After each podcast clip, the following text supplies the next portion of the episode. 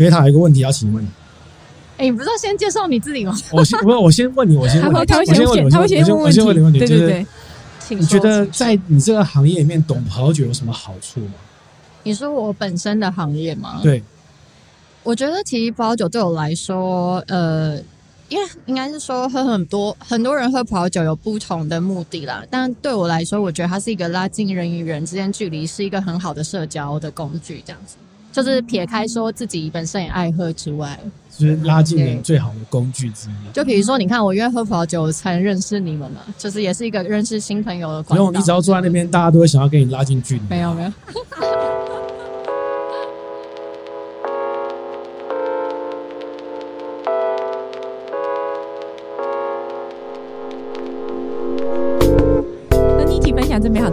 光，这里是喝吧葡萄酒，好不得了了！我们今天在酒展的 Live Podcast 的第二个第二集的故事开瓶器嘛，对，第二第一个录开开瓶器，对，我们邀请到了这个葡萄酒 YouTuber 界的女神，是。女神哦，是呃，干嘛干嘛？这 要再确认一次是不是？九九女孩 Greta，Hello，大家好，大家好。哇塞，我觉得这个真的难得，因为我他刚刚一开始讲的非常好，因为我觉得我们做葡萄酒的内容，我自己感受到最大的乐趣也是在这个地方，嗯，就是可以通过葡萄酒认识到不同的人，嗯。有一个因素，像我跟他，我们两个行业没有相关嘛，是。但我们约葡萄酒就，就、欸、哎，好像可以约约一下，约一下。你们好官腔哦，太官腔。其实就是可以认识新妹子嘛，是不是这样讲？哎、欸，我们不是只有邀妹子，男生我们也有喵，你不要这样好不好？是不是不要这样好不好？好啦，好，那我们今天邀到 Greta 来我们的节目来聊聊，欢迎欢迎。对对，那、嗯、因为我们知道说，其实，在台湾在做葡萄酒的内容，嗯、做 YouTube 或者做 Podcast 其实的量非常非常的少，嗯。做 YouTube 的基本上就是该阵亡都阵亡，是这样讲吗？几乎啦，人家还在这边，你说该阵亡就阵亡，他是他是硕果仅存的，还在还在持续有在做东西的人。搞不好有些人是年更呐，年更，你不能说这样叫阵亡，好不好？年更，半年更，年更是不是？哦，那那在做 Podcast 大概就只剩下我们了。前面也是该阵亡就阵亡这样子，你真的没礼貌，你到底要招惹多少人？那所以我就非常好奇，所以有看到那个 Greta 在做 YouTube 内容的时候，我就觉得，哎、欸，他其实还蛮蛮有，就是算时间有比较长啊，就是一个月或者做产出的，但至少他愿意在这个地方继续做，我觉得是非常困难有，有一直有新的内容出来的。我们可以请 Greta 介绍一下，说你当时一开始怎么想要做葡萄酒 YouTube 吗？呃。其实一开始是我自己蛮喜欢剪片，然后写脚本、录一些东西，嗯、所以第一个严格来说，应该是我觉得那是我一个舒压的方式，就一个兴趣。一开始是这样，然后第二个是因为刚好自己也喜欢葡萄酒，所以呢就想说可以做些葡萄酒的内容。哦、对，所以其实不是因为毕竟我正职也不是 YouTuber，所以比较算是没有压力的，就是靠兴趣在做这个内容，然后。因为我一开始有上一些课，然后也有在准备一些考试。那我后来是也觉得，如果我影我如果录影片，我可以很清楚的讲过一遍，其实有助于我的记忆跟理解。对，那反正都录了，那就放上去这样子。所以其实一开始真的就是纯粹兴趣，这样也没有想太多。哦，所以你的内容主要一开始最早是做 YouTube 吗？还是 Facebook？还是我其实一开始是做 Facebook 的粉砖。嗯，那。大概是做应该是四五年前吧，嗯，对，然后后来才做 YouTube。那粉砖会做也是一开始觉得说就兴趣做个粉砖，然后就 po 一些平常喝过的东西这样子，嗯、对，所以大概是这样。日记本的概念啊，应该比较像是收集做日记。对。哦，OK，所以一开始决定取名成“九九女孩”，是因为对，也跟我们一样有 Tipsy 这个字，对。对对对对对对。有你说为什么会取名为“九九女孩”？哎，说真的，我那时候也没想太多，因为我、嗯、因为我那时候本身出发点也不是说想要真的做个粉钻，然后可以怎么样红或者什么人，对，就没有想那么多，所以我就真的就是随便取了一个名字。嗯、然后因为我自己觉得我内心还有蛮有童心的，嗯，所以就觉得用“女孩”这个字也也不错，这样。哦，对，但是也有朋友说，你这样二十年后你就要变成舅舅奶奶之类的，有什么关系？之类的，没有听过童话女孩吗？就是你的年纪。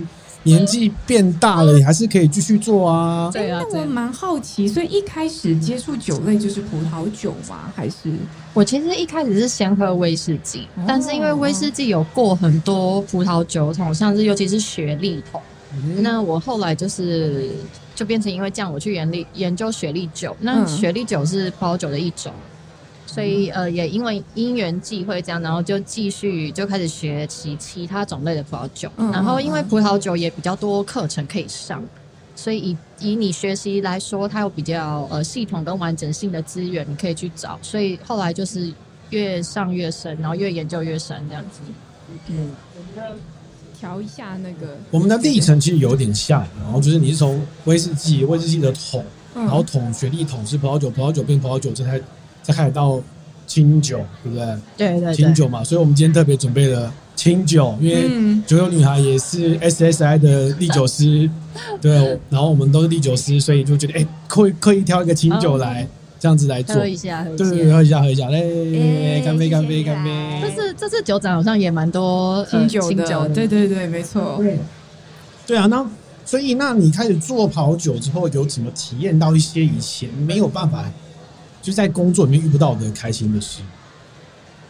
呃，我觉得有很多，因为嗯。其实不管是你生活圈、朋友圈或工作，可能会跟你呃玩在一起的人，或是相处在一起的人，嗯、基本上会有一点比较像你的同文层。嗯，但因为喝酒之后，就有遇到很多来自不同产业，然后不同个性的人，然后我就会发现，其实每个人的思想都蛮有趣的。像我遇过有一些会说，嗯，他只喜欢喝布根地，因为他喝别的产区的酒，身体会不舒服。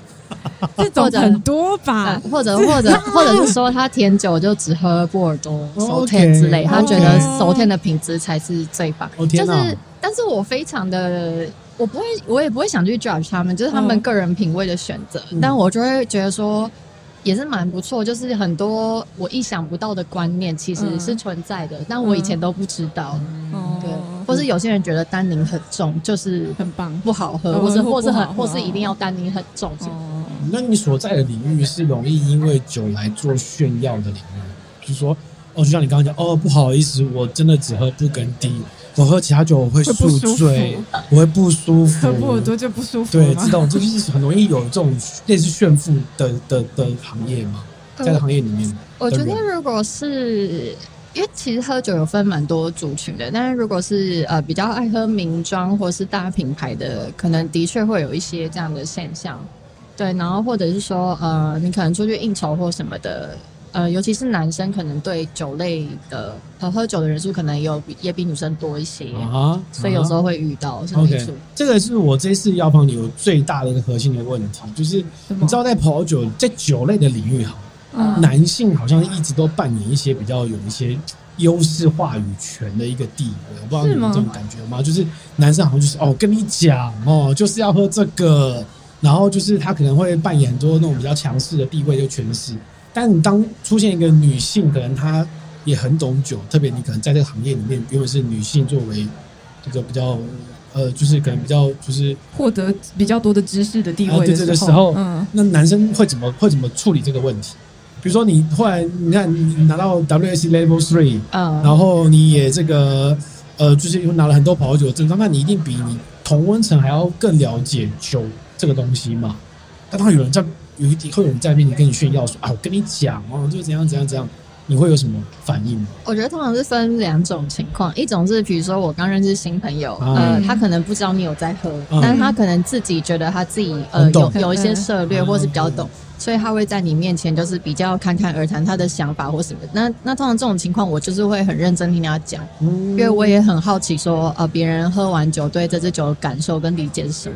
那另外一种情况就是，他可能见到我之后，朋友会介绍说，哦，他可能就是呃葡萄酒研究什么啊，或者什么。那对方可能就会开始觉得说，那餐厅点酒都给你点好了，或者是说也不敢发表意见，或者说那都问你就好，然后这酒好不好也问你，就是。会变成就是，其实严格来说也是有一点点、一点点莫名的压力了。是吗？因为会变成说，我也我也曾经遇过有男生直接跟我说啊，你你如果这么，男生会觉得你好像很懂酒，这样他们压力会很大。当然不是每个男生都会这样讲，但我的确遇过有男生这样跟我说。对。会吗？你会压力很大吗？不会，因为我没有很懂。我也不敢说我很懂，就只是有有一点研究。对，就是学海无涯，就是念的越高，你就会觉得说好像自己越来越渺小。对，没错没错。对但是说话比较大声的，通常就是那些不太懂的人。所以我之前有看过一个曲线图，他们就说你。葡萄酒，比如说，如果去念 WSET 的证照，通常是 Level Two 的时候，你会觉得你自己是最懂的，最厉害，是不是？然后你念到 Level 三之后就会开始下降，然后你再继续往 Diploma 念，你会觉得啊，学就是知识太多，这样。这就是达克效应啊，就知道你呃知道的东西越多之后，你就会觉得自己是知道的东西越少，对对对。对啊我们现在干一下杯。我们发现我们现在。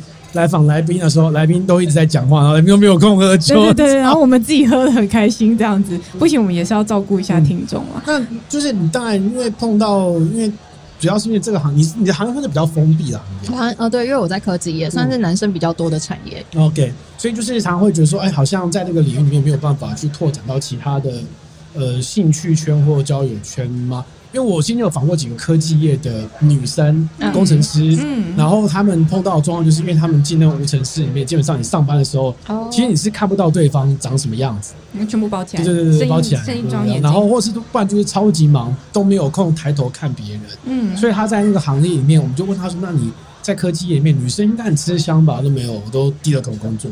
然后最后她交的男朋友是在外面去上潜水课认识的。哦，哦，这也是一个，所以就是兴趣好像会拓展你那个交友圈，对你来说是学酒最快乐的事情。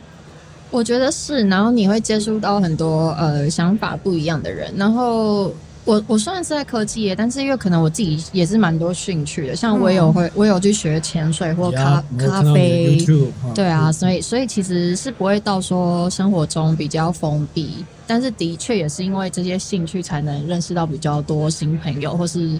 就是以前没有遇过的人。嗯，我比较好奇，所以你平常就多半都是在喝葡萄酒吗？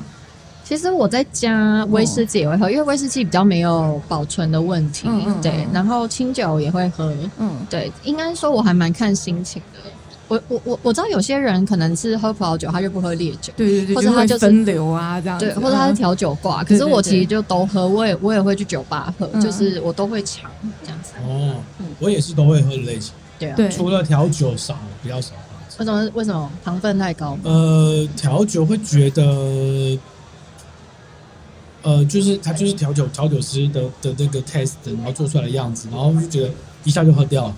你酒也是一下喝掉，什么东西不是一下就喝掉？一杯四百五，一下就喝掉。调酒才不是一下就喝掉，调酒会有很多炫泡的东西，什么干冰冒出来呀，颜色跑跑的不一样哦。哪里好？又不是你麻烦，你这逻辑超奇怪。哎，你现在知道哈，下厨的时候也不是你麻烦，都是我在麻烦。我负责吃啊，对不对？对啊，所以我我好像也历程很像，因为我是先从葡萄酒开始哦。那葡萄酒开始之后，葡萄酒是酿造酒，就会进入到。啤酒，对，那啤酒有大麦，所以就会蒸接触到威士忌，对，然后威士忌一样的蒸馏酒就会接触到干邑、白兰地，然后白兰地之后转了一圈之后，发现哦，又是真的又回到清酒，嗯、所以我历史好像大家都会有那个兴趣，会很蛮像的这样。子。那我想问一下 Greta，就是如果酒都喝的话，那你自己有最喜欢的吗？呃，如果以葡萄酒来说，我觉得品种的话，我是还蛮喜欢 Pinot Noir 跟意大利的 Nebbiolo 哦。对对，就是还是会有一些特定的品种我蛮喜欢，然后白嗯嗯白葡萄品种的话，我是蛮喜欢融合的白、嗯、白品种，嗯，是属于比较芳香型的那种，对啊，像比欧尼耶那种，对对对啊，然后马上湖上那种，我觉得也还蛮喜欢。哦，你知道送酒给酒友女孩要送什么吧？哦，有听这一集就才会知道是不是？呃，没必要了，没必要了。那你在学酒的过程当中，有碰到什么比较不开心的事情？学酒的有吗？呃，我觉得有诶、欸，呃，一方面是第一个，如果是以学习的方面的话，我觉得有一些知识你真的还是会需要花很多力气去记。嗯嗯嗯。其实简单来说，白话文就是要背了。对。所以的确念书的时候会有点痛苦。然后我觉得第二个，我觉得蛮有趣的是，你课本上念到的东西。它其实跟你实际上喝到的东西，其实风味可能或跟叙述有点不一样。OK，就是有点像实际跟你呃理论跟你的实物，嗯，其实我个人觉得还是有一点差别。比如说课本跟你说这个品种可能喝起来大概会怎样，可是你会发现市面上你可能喝一轮，不见得是他讲的这样，而且因为葡萄酒风格会一直变嘛，就是有时候流行什么，然后可能过几年又流行不一样的方式。嗯，对啊，所以我觉得是你要怎么把你学到的东西，然后跟食物去做个连接，就变成你品饮的经验还蛮重要。就听起来像是猜错是吗？比如说，就像你刚刚提到前面那个莫名的压力，就是去那个场合里面，朋友觉得说啊，你要懂酒给你点，对，就你可能点了一个就是可能跟你预期以外的风味内容，比较像这样。哦。这这也是会发生过的，然后或者是说，呃，有时候朋友就会说你有在练盲饮，那你来猜这支酒啊，然后可能会猜错，还会被人家笑。我 上次也这样玩评审。对啊，我有我有一次也是喝，呃，他们给我猜个香，呃。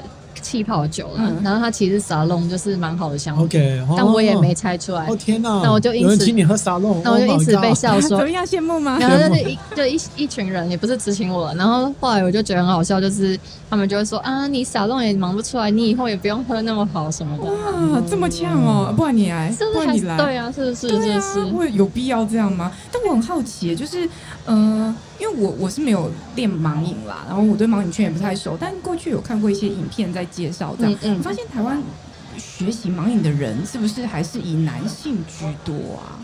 我觉得是啊。对对，Greta 还有拍过一个，他去访问一个盲影的 team 嘛。对对对，嗯对对。因为其实盲影它是蛮需要逻辑去推测的，它基本上不是，其实它不是太靠。我觉得直觉会靠，可是它主要是看你的推理跟理性的判断。嗯，比如说你觉得这个酒它可能是人类的产区，它是新旧世界，你慢慢用逻辑去筛。嗯，那我觉得男生。一方面来说，可能他们也蛮习惯用这种思考方式吧，我不知道。就是其实练练盲饮的话，男生会比较多哦，用逻辑去推敲这样。因为我们这两天刚好有遇到那个酒字的小骚，就是也是酒商嘛，进出口商。然后我们在讲到说女性跟男性在做品饮这件事情的差异，嗯嗯，他就说过去 UC Davis 其实他们有做调查，然后那个研究报告结果出来是发现说女性的。品饮吗？还是嗅觉是比较好的？嗯，对。所以我不知道，在你在练习盲饮的过程当中，你有感受到这个女性的优势吗？还是其实还好？我觉得主要优势还是，我觉得还好，但是应该是说还是靠你的品饮经验。就是有些人就是喝过很多，加上他记忆好，那他做起这件事就会比较不吃力。嗯，对啊。那如果你喝的没有人家够多，记忆力又没有人家好，逻辑判断又没有那么强，那你当然就是盲饮这件事可能就会。比较不擅长。讲到喝过很多这件事情，我们最近一直在聊，就是说，好像说到底，最后就是看谁品饮的经验丰富。那品饮的经验丰富这件事情，有时候就是氪金啦。不会啊，漂亮女生品饮经验很丰富啊。好，那是另外一个，是是那是另外一个优点，是是那是一个另外一个优势。但是多半来讲，我们就是你只要钱出去了，酒的经验就会累积出来了，是不是？最终还是会回归到那个地方。哦。我个人会觉得会，因为除非说你的工作场合很常接触到酒，比如说你可能是侍酒师，或是你在酒业上班，你平常就有很多机会喝。不然你以一个单纯的消费者，你想要增加你的品饮经验，你还是只能掏钱出来买，是，或是参加酒展，或是听一些呃 podcast。好，谢谢谢谢。嗯，对啊。你现在搜寻葡萄酒 podcast 只会找我们。好啊，对啊。OK OK，那所以。那我就回答问你，刚刚提到说，你刚刚开始做 YouTube 只是想要就是舒压，对舒压，然后其实不是以为这个本业。我觉得做葡萄酒内容好像大家都有类似的问题，就是一旦你以这个为本业，基本上你就很难做内容的时候很难赚到钱。然后，哎，你怎么知道人家没有赚到钱？没有，就是比较不容易，比较不容易，比较不容易，然后就比较辛苦一点。然后你就去问说，哎，每个人的本业就是哦，那本业什么房地产。啊、呃，你本业是金融，对，就是可能跟这个无关，然后因为兴趣来做一下葡萄酒这样子。嗯、那所以后来你做 YouTube 的时候，我会发现说，你看你有做葡萄酒、威士忌，你有做啤酒，然后后来你有很多跟那个 Vlog 对相关的东西，嗯、你是会 push 自己说，我一定要周更，或是月更，或是一定要丢影片上去的人。我原本做呃，原本频率我自己设定是至少两个礼拜一次，哦、但是但是好像有也是不一定达得到。对，那会做那么多不同主题，是因为我过去的内容都是在做酒嘛。嗯。但是我会觉得说，其实嗯、呃，也会想尝试看看其他的内容。嗯。然后，因为反正你也是比较没压力去做这件事，那你就是觉得生活中有趣的东西，我都会想要放上去看一看效果这样子，嗯、所以就会做比较。不同的尝试。然后回到你刚刚那个问题，就是做葡萄酒很容易阵亡、阵亡、阵亡、阵亡。就是我觉得烈酒的 KOL 跟葡萄酒 KOL 其实两个。我觉得生态差蛮多，差蛮多的。因为像烈酒，他们做，他们比较容易接到业配，嗯、因为因为真的烈酒商就是有钱嘛。然后，而且烈酒的烈酒商就是有钱。而且因为烈酒商，呃，因为烈酒的 KOL 他们跟 YouTuber 他们蛮多，基本上都是有正职的。嗯。但是你反观，呃，现在台面上可能做葡萄酒内容的，他们基本上都是在葡萄酒业。他们如果他们一定要自己下去教课或是卖葡萄酒。他们才能去支持。嗯，光靠你只是做葡萄酒的 YouTuber OK 了，我相信是蛮困难的。嗯，所以就是两个生态有点不太一样，加上加上葡萄酒商也比较少，像烈酒商一样会下业配预算嘛。对啊，这倒是。那这样做着做着，你不会觉得有时候会觉得很很想放弃吗？或遇到一些瓶颈啦等等的？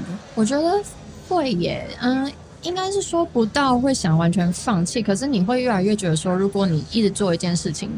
他没有定期的成长，或是你你你其实会觉得是灰心的。是，但是我那时候就会想一想，一开始的初衷，如果只是真的做开心好玩，就也不要压力那么大。嗯，对啊，还是我们就干脆全部改叫喝把烈酒好了。我们现在现场就改，是不是？涂掉，这么没有志气，涂掉。立刻欢迎烈酒直接改，直接改，这个 logo 设计师会哭啊。你们就你们就改成喝把酒，喝把酒。哦，酒就什么酒都可以，酒都喝吧各种酒，各种酒。对啊，这个这个好像也是在做葡萄酒内容比较大问题，而且我们现在在看很多做葡萄酒内容的人，基本上他就会比较偏向说，哎，我现在给你讲什么叫做 Sauvignon Blanc，什么叫 Cabernet Sauvignon，开始老师上课，然后什么就是开始从这种 A B C 开始讲，你知道吗？然后你就会觉得说，那个东西其实是不会有人想要用那个目的来搜寻这个东西。就是基本上，你如果要做知识型的内容，呃，它基本上我觉得观看率就已经没有那么吃香，因为是知识型，然后再加上知识型的内容，你很容易做一做，其实是已经别人做过的内容。对对。嗯、然后真的，你做知识型内容，你会吸引到可能是会想要入门接触跑酒人，他会看。但如果真的是已经自己有在喝的，他们可能就直接看国外查资料。没错，没错。所以的确会碰到一个瓶颈，就是。光做酒的内容其实是很难的，嗯。嗯，然后那个 TA 也不够大，对，没错，那个圈本来就已经够小，对，所以就是我们喝饱葡萄酒一开始做的原因，因为我们两个的本业都不是在葡萄酒圈嘛，对，然后所以我们一开始就是设定说，我们就故意要聊一些各种生活的时事里面混置入一些葡萄酒的讯息，可能因为我们所在的行业太多置入了，所以我们要反攻回置入这个行业，开始乱讲一些东西，然后置入回这个。比如说像你不错啊，像像酒女孩的 YouTube 频道里面有很多，比如说什么搭讪技巧啊，有没有这种就是那种比较 for 两性市场的里面，都可以置入一些网球的讯息。好好辛苦哦，对，搞不好有突然间说，有不他有做过啊，就是如果要搭讪一个，就是如果你是个爱酒女朋友的时候，你要怎么样跟他互动？哦，就还是有跟酒搭上关系。那我很好奇，就 Greta 做的那一些，不管是 Facebook 或 YouTube，就各种内容好了。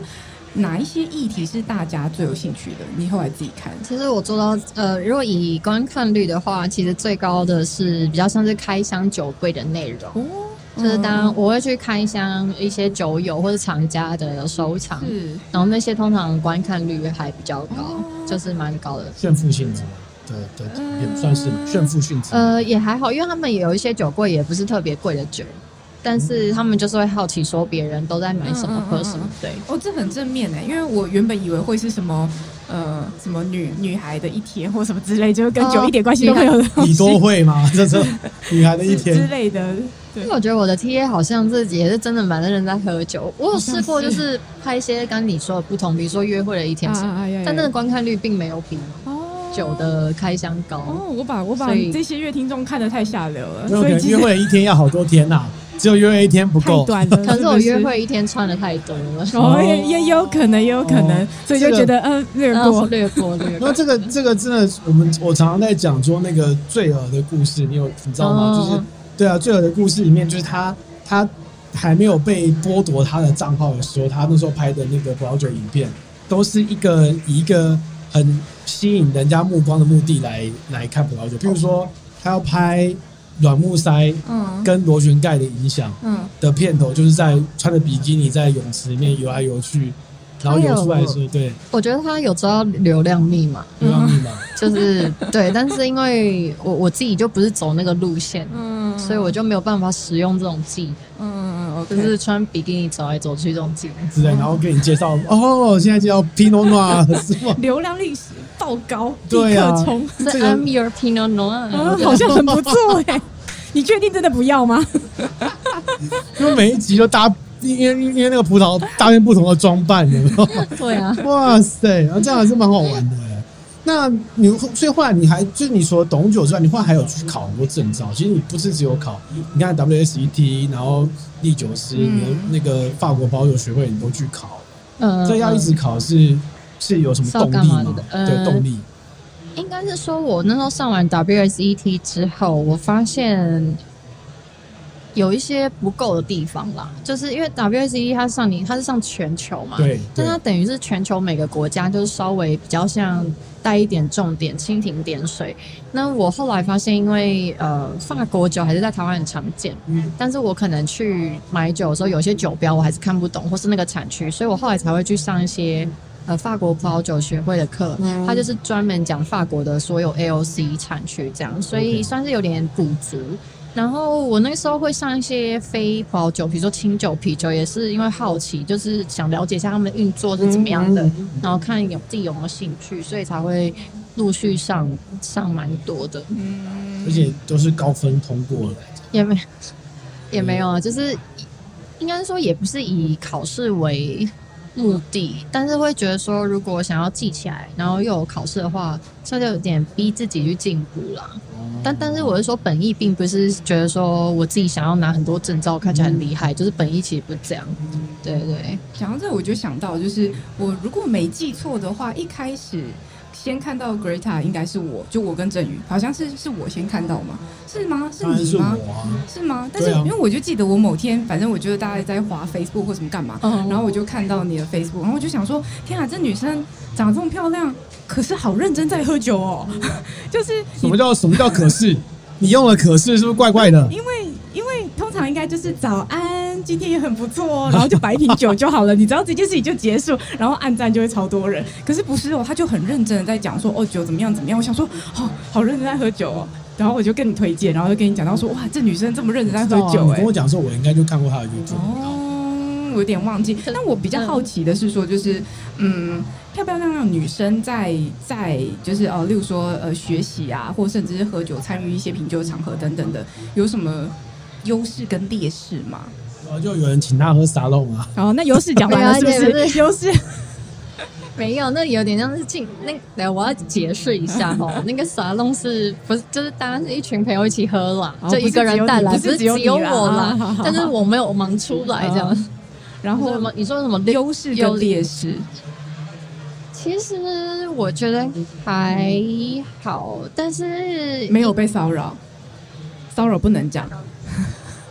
其实我觉得还好哦，真的，就是骚扰的话其实还好，就是他们可能会想跟你多聊一下，嗯嗯，但是我觉得骚扰其实还好，对。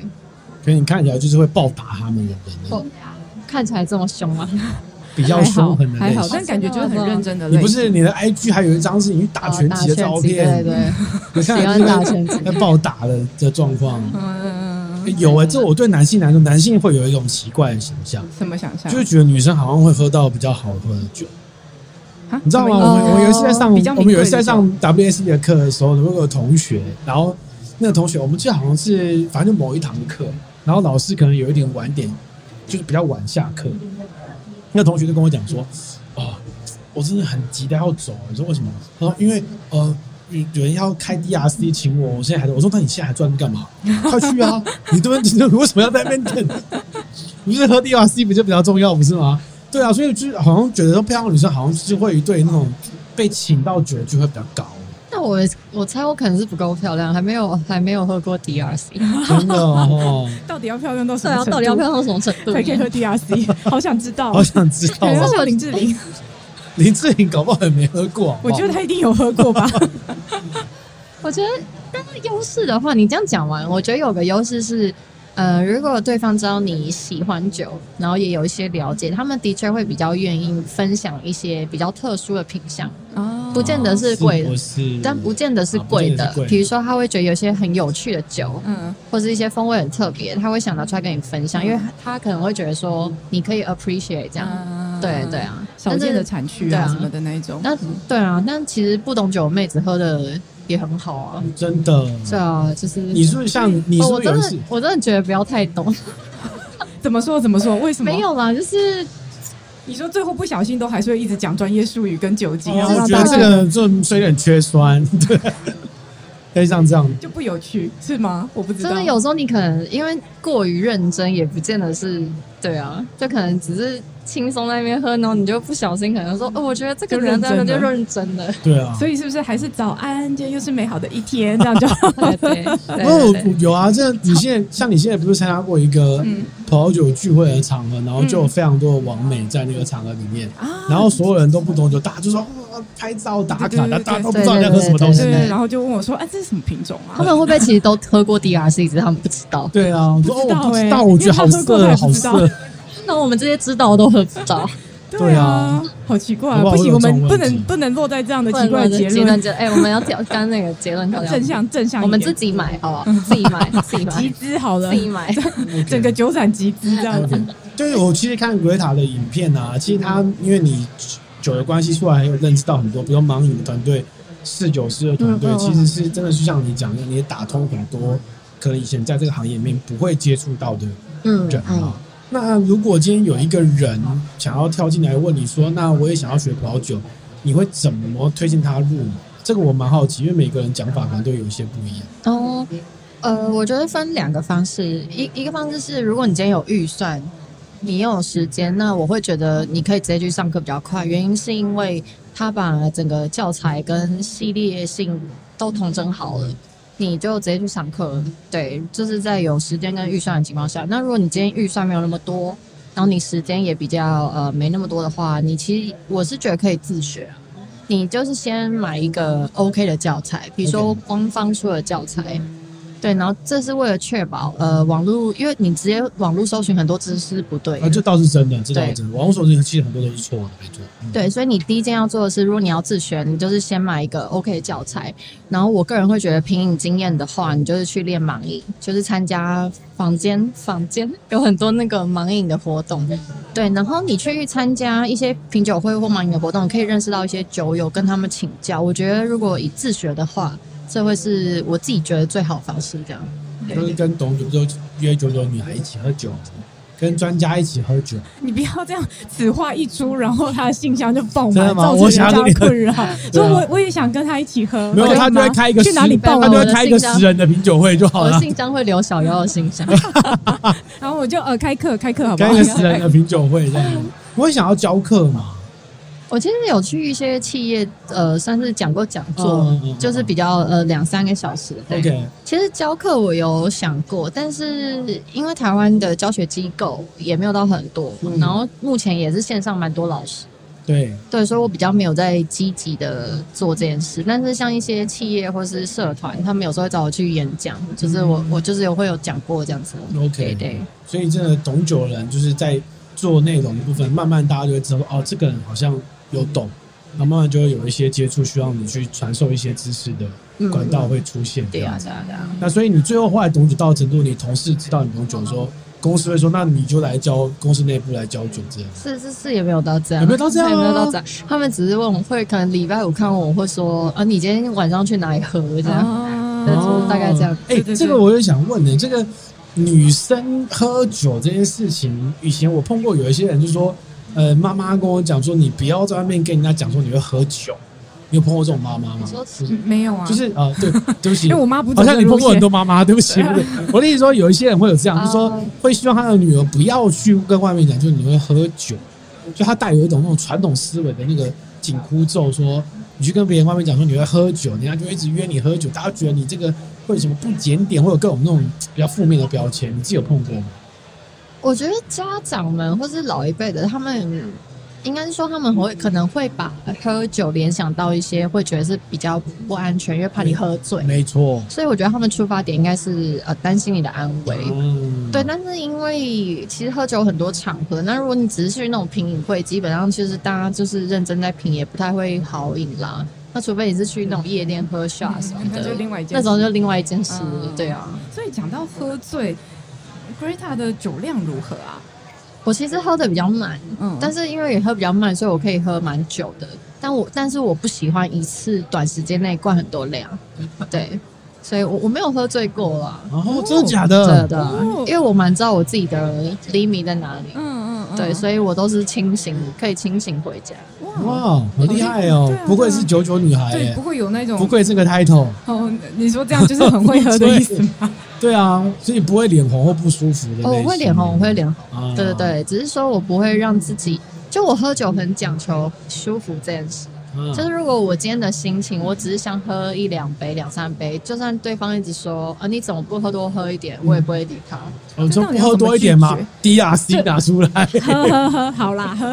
没有，这到底要怎么拒绝？因为你在有一些可能社交的场合，不管懂酒不懂酒，其实大家就会喝酒一个氛围。对，有时候对于这种呃台湾的饮酒文化吗？我像我自己本身并不是一个酒量好的人，所以我会有一点点的困扰，想说，但我喝不了这么多啊，这到底要怎么拒绝呢？或是你都会怎么应对？我会直接说，呃，我今天我想喝，我就我会直接说我想喝的舒服。我觉得我今天喝到这样，我已经觉得很不错。对，我就是会，我其实会明讲，因为我会觉得说我我喝酒我舒服最重要。嗯，就是如果今天我还需要。你叫我喝，然后我还要喝给你看，让你开心。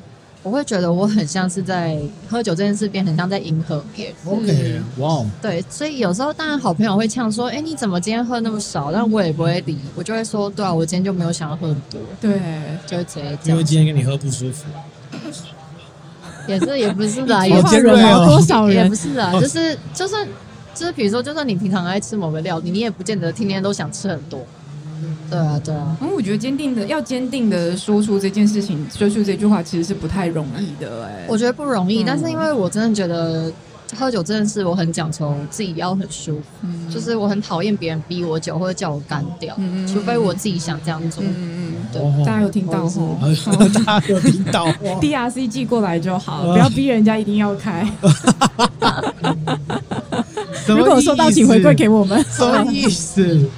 OK，好，我觉得，我觉得，呃，我觉得在这个做葡萄酒或做酒类内容的旅途当中，可以看到像维塔这样，哎，好像大家就一直抱持一个这样的一个生活信念去做这个内容，我觉得是蛮好的。因为我觉得在做葡萄酒内容的，要么就太自私，要么就太想要卖酒给别人。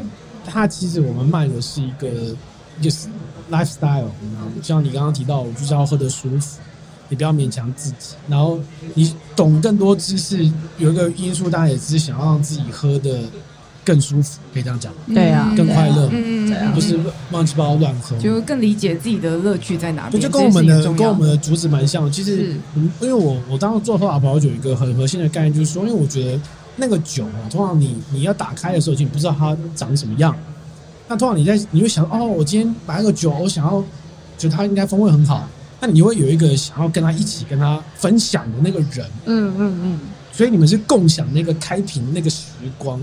那对我来说，那个时光是很很珍贵的，因为你有这个想法，我买了这个酒，想要跟谁谁谁一起喝，我觉得那个是很珍贵的。然后我想要让那个 moment 变得更棒，你不要乱踩到地雷，或者你真的说能够知道说我买的是什么样的酒，去分享这个东西。所以我觉得那个。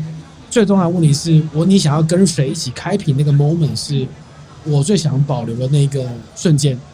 没错，因为呃，我我自己也有这种感觉，因为我觉得我一开始接触酒的时候，我太专注在酒本身这件事，啊嗯、什么呃，它的风格、酿造什么。可是我后来发觉，喝酒这件事情比起酒本身更重要的是，呃，你当下的环境。跟你跟谁喝，然后你自己的心情。